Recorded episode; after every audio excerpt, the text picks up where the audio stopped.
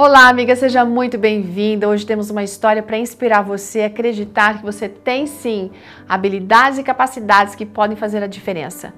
A história foi encaminhada pela Iris Miranda, ela é uma empresária, é mãe de três filhos e tem um neto. Bom, a vida da Iris, gente, teve uma mudança assim de 180 graus no ano de 1995, quando o marido dela abandonou ela com três filhos pequenos, de 10, 8 e 4 anos.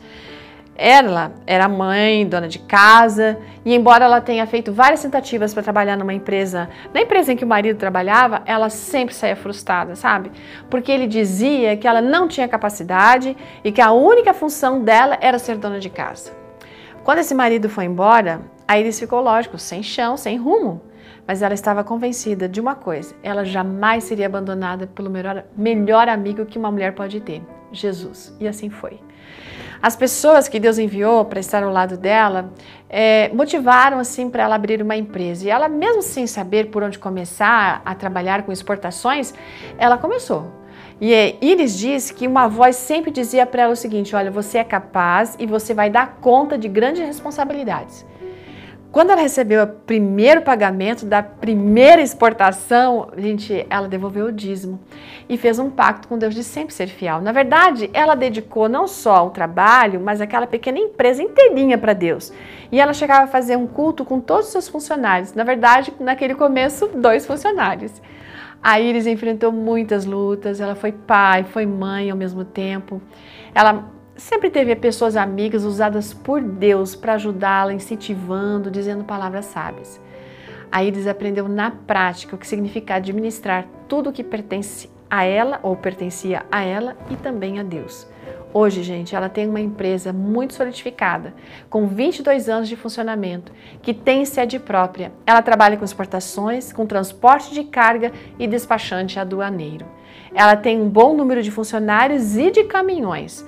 Os seus três filhos se formaram todos e concluíram nível superior, e cada um deles tem duas profissões.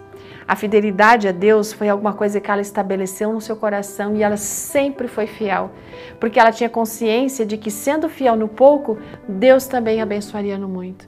E ele nunca abandonou em todos esses anos. Ela faz dessa história um testemunho para todas nós, especialmente para aquelas mulheres que acreditam que não têm capacidade de conseguir alguma coisa melhor na vida, que se sentem inferiorizadas, que pensam que não têm potencial. Amiga, todas nós temos potencial e se acreditarmos, conseguiremos.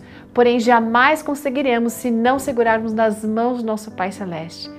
Deus permitiu tudo isso acontecesse, acontecesse na vida da Iris para que ela se tornasse uma pessoa melhor e mostrasse que ele a amava. Deus ama você, por favor, não se esqueça disso. E Ele quer tornar você também vitoriosa em todos os aspectos da sua vida. Sabe o que diz Jeremias 31, verso 3? A palavra do Senhor diz assim: De longe se me deixou ver o Senhor dizendo: Com amor eterno te amei, por isso com benignidade te atraí. Se você passa por dificuldades, lembre-se que Deus pode estar trabalhando para algo melhor que vem na frente, mas creia que você tem esse potencial e com Deus você poderá realizar todas as coisas. Um ótimo dia e até amanhã. Tchau.